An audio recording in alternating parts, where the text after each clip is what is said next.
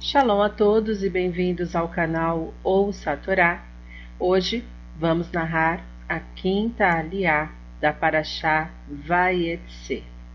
Esta aliá está no versículo 28 do capítulo 30 de Bereshit e vai até o capítulo 31, versículo 16.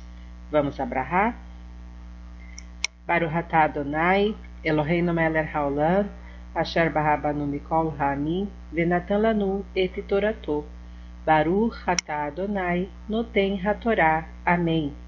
Bendito sejas tu, Adonai, nosso Elohim, Rei do Universo, que nos escolheste dentre todos os povos e nos deste a tua Torá. Bendito sejas tu, Adonai, que outorgas a Torá. Amém. E disse: Declara teu preço para mim, que o darei e disse-lhe: Tu sabes o que te servi, e como teu gado estava comigo, pois pouco tinhas antes de mim, e cresceu em grande número, e te abençoou o Eterno por minha causa. E agora, quando trabalharei, também para minha casa? E disse: Que te darei? E disse Jacó: Não me darás nada. Se fizeres isto para mim, Voltarei a apacentar tuas ovelhas e a guardá-las. Passarei por teus rebanhos hoje, separando dele todo o cordeiro pintado e malhado, e todo o cordeiro marrom avermelhado entre os carneiros, e todo malhado e pintado entre as cabras, e será meu preço. E minha justiça responderá por mim, no dia de amanhã, quando se falar sobre meu preço, diante de ti. Tudo que não for pintado e malhado nas cabras e marrom avermelhado nos carneiros foi roubado por mim. E disse Labão: Sim, Oxalá seja como tua palavra. E tirou naquele mesmo dia os bodes listrados e malhados, e a todas as cabras pintadas e malhadas, e todos aqueles em que havia branco neles, e a todo marrom avermelhado nos carneiros, e deu nas mãos de seus filhos e pôs distância de três dias de jornada entre ele e Jacó. E Jacó apacentava o rebanho de Labão, os restantes. E tomou Jacó varas verdes de álamo, de aveleira e de castanheiro, e descascou-as em riscas brancas, descobrindo o branco das varas, e fincou, fincou as varas que descascou nos tanques, nos bebedouros onde vinha o rebanho beber em frente às ovelhas, e concebiam quando vinham beber.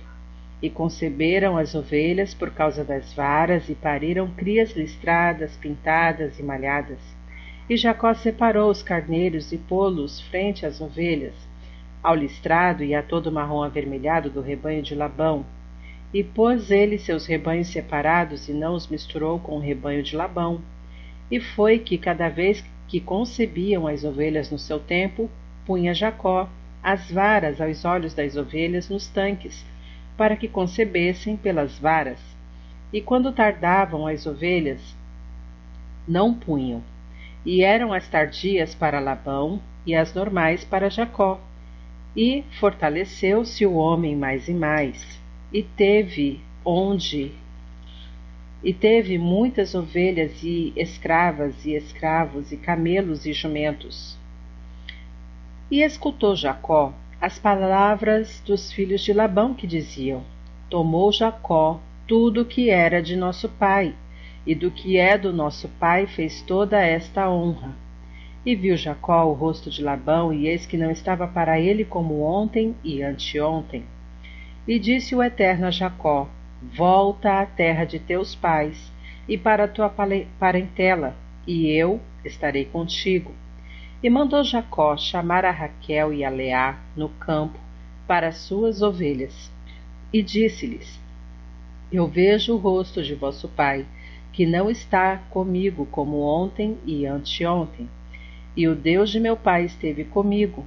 Vós mesmas Sabeis que com toda a minha força servi a vosso pai, e vosso pai se riu de mim, e mudou meu preço dez vezes, e não o deixou Deus fazer mal a mim. Se dizia assim: As pintadas serão teu preço, e pariam todas as ovelhas pintadas. E se dizia assim: As listradas serão teu preço, e pariam todas as ovelhas listradas. E separou Deus o gado de vosso pai, e deu-o a mim. E foi na hora de conceber o gado que alcei meus olhos e vi em sonho, e eis que os bodes que cobriam o rebanho eram listrados, pintados e malhados. E disse-me um anjo de Deus no sonho: Jacó. E disse: Eis-me. E disse: Alça, rogo teus olhos e vê que todos os bodes que cobrem o rebanho são listrados, pintados e malhados, pois tenho visto tudo o que Labão fez a ti. Eu sou o Deus de Bet-El, onde me erigiste ali um monumento, onde me fizeste uma promessa. Agora levanta, sai desta terra e volta à terra de teu nascer. E responderam Raquel e Leá, e disseram a ele: Ainda temos para nós parte ou herança em casa de nosso pai? De certo, estranhas fomos consideradas por ele, que nos vendeu e comeu também nossa prata, que toda a riqueza que separou Deus de nosso pai é nossa e de nossos filhos. E agora, tudo o que Deus te disser, faze.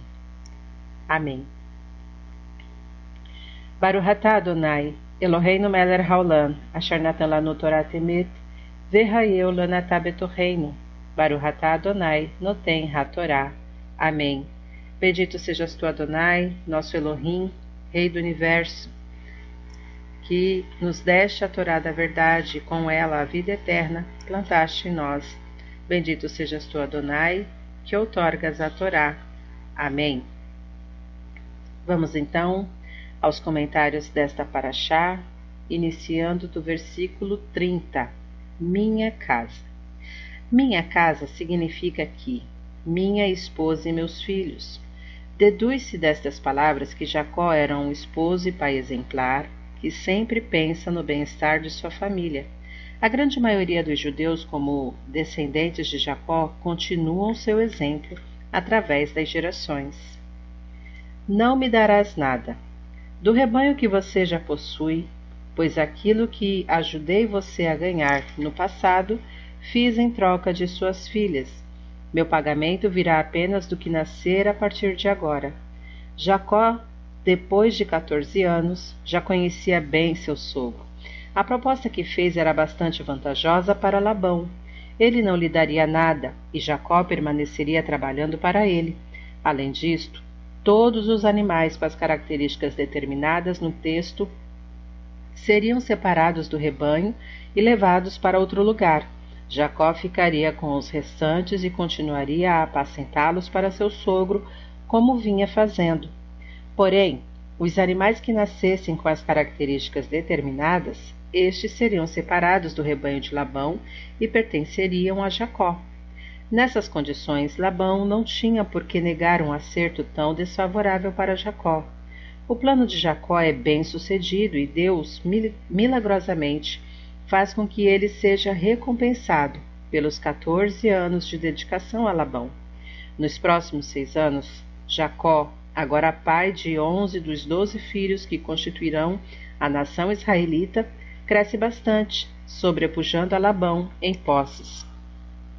Este tenta atrapalhá-lo como pode, alterando as regras de acordo do acordo entre eles.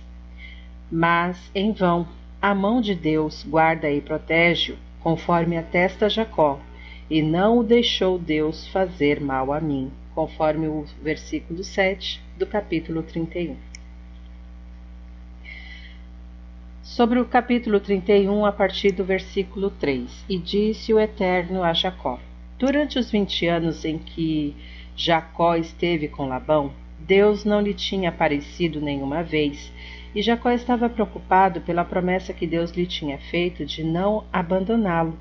Foi então que Deus lhe disse: Volta à tua terra, separa-te de um homem injusto como Labão, e eu estarei contigo. Todo o tempo que um justo convive com um malvado, Deus se afasta também do justo e nossos sábios disseram: Ai do malvado e ai do seu vizinho, mesmo que este seja justo. Versículo 4: E mandou Jacó chamar a Raquel e a Leia. Antes de tomar a decisão de abandonar Labão, Jacó aconselhou-se com suas esposas. O Talmud recomenda ao marido, na maioria dos casos, tomar opiniões da esposa. Se tua mulher é de curta estatura, curva-te e pede-lhe conselho. Baba Metsiá 59a. Versículo 7. E mudou meu preço dez vezes. Assim traduzem Onkelos e Ionatan ben Uziel a expressão Aseret Monin. Esdras segue a mesma linha, mas Rashi fala em cem vezes Monim.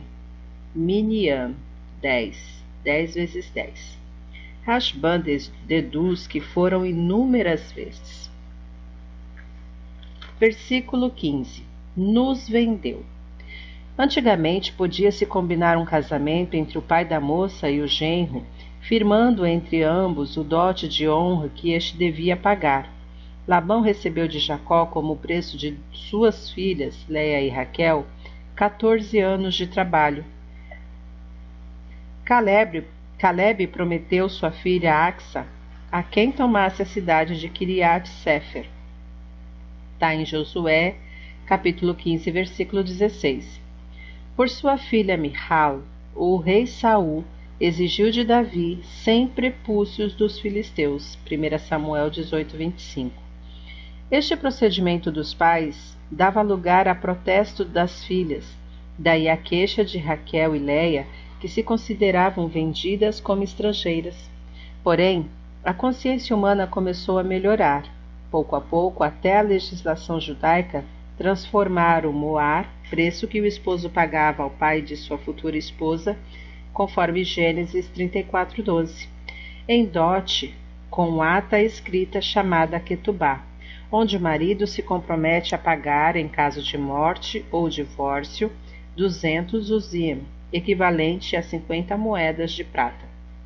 Se é virgem, e sem zozim nos demais casos, além do enxoval que a noiva traz consigo e os bens dotais, chamados na linguagem talmúdica Nirse Som Barzel, Pecos Ferreum e outros. Fim dos comentários. Você tem sido abençoado por este canal? Então não se esqueça. Curte, comente, compartilha e o mais importante, se inscreva e ative o sininho, assim você dá relevância ao canal, nos ajude a crescer e espalhar a mensagem do Eterno. Shalom a todos!